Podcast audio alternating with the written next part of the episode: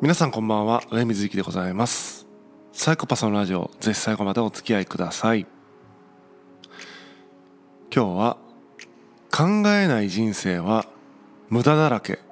という話をしたいと思っています。僕は無駄が嫌いです。でこの無駄っていうのは実証的にはね役に立たないこと。効果効用がないことというふうに言われてるんですけども、まあ、いわゆるまあね、まあ、役に立たない、えー、効き目がない使い道がない用途がないみたいなことが嫌いだと。意図した無駄。自分が意図して起こす無駄っていうのはめちゃめちゃ贅沢だなと思うんですね。例えば公園にブルーシートを敷いてね寝っ転がるって無駄だなって思いますよ。やっぱその時間にもっと何かを生み出すような活動した方がこうリターンはあるわけですよね。けれどもあえてそういった無駄を楽しむ。それはそれほど贅沢なことはないなって思う。なので意図した無駄はまあむしろ大好きなんですね。ところが意図せぬ無駄っていうのは本当に嫌いですね。命を無駄に消耗してしまったなみたいな感覚に襲われて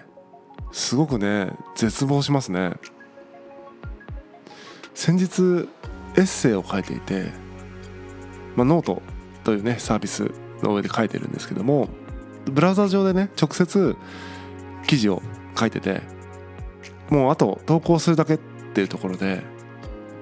全部消えちゃったんですよね。この小1時間何やったんやろっていう絶望感に苛まれました。無駄な努力だったなっていうふうに思ったんですね。意図しない無駄っていうのは苦しいですね。あの1時間一生懸命考えた1時間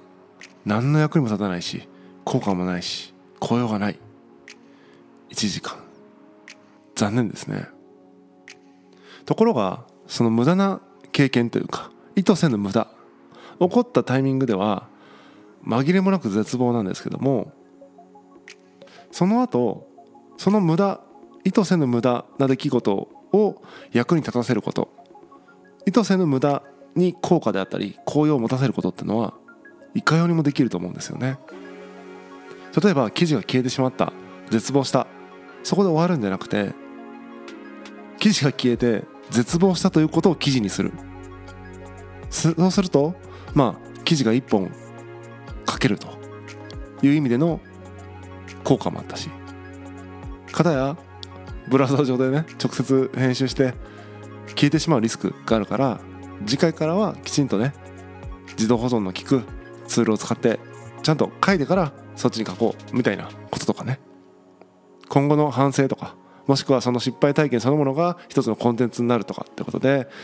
意図せぬ無駄が無駄じゃなくなるってことはあると思うんですよね。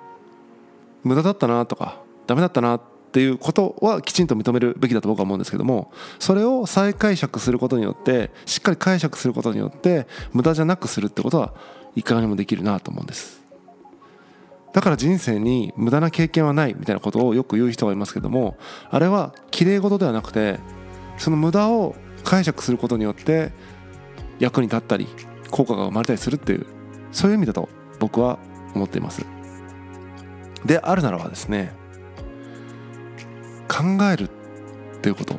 まあ中でも自分の経験をしっかりと解釈する。その経験をもう一回考えてみるってことはとても重要なことだと思うんですよね。なぜなら記事が消えてしまったという絶望体験で意図せぬ無駄体験で終わってしまっていたら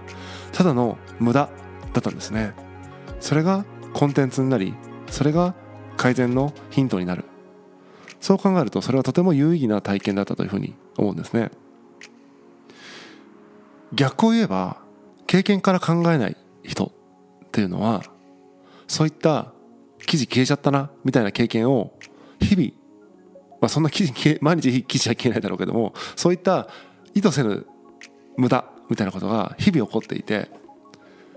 そこから学び取ることができなくて人生が意図せぬ無駄に溢れてしまうっていうふうに僕は思ってしまうんですね、まあ、人生無駄だらけだよねと、ま